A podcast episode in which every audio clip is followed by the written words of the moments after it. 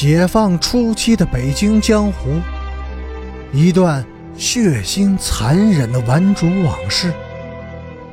欢迎收听《北京教父》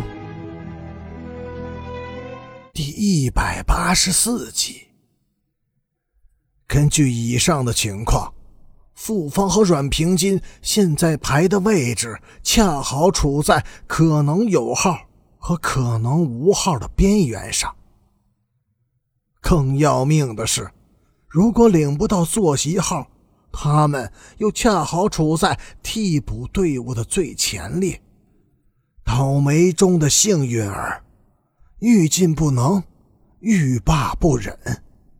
诱惑会使你心焦气躁的苦等，断然离去又往往使你懊悔不迭。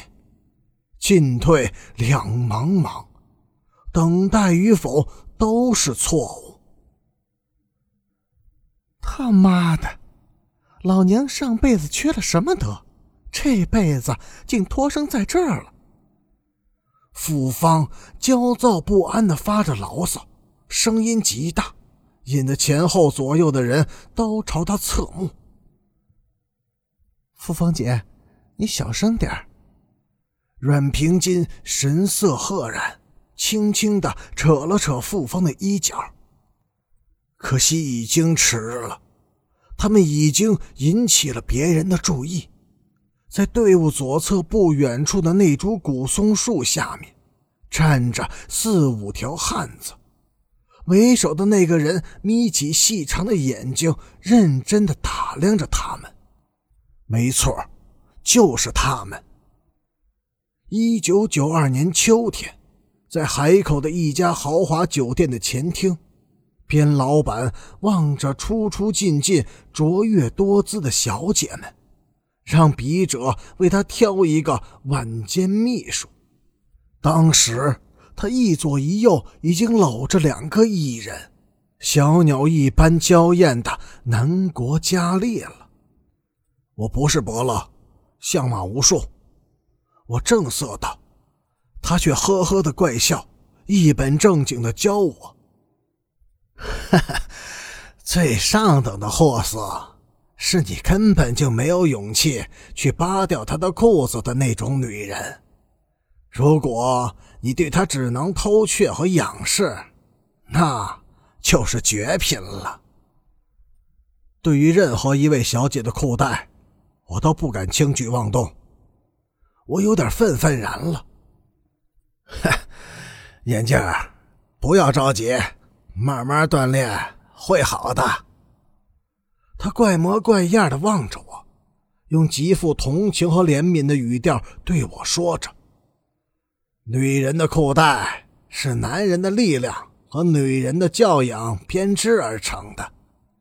当你比他的男人更有力量时，他的裤带会自行脱落的。”我愤然离席，挥袖而去，身后却传来边雅君的笑声，阴狠而又开心。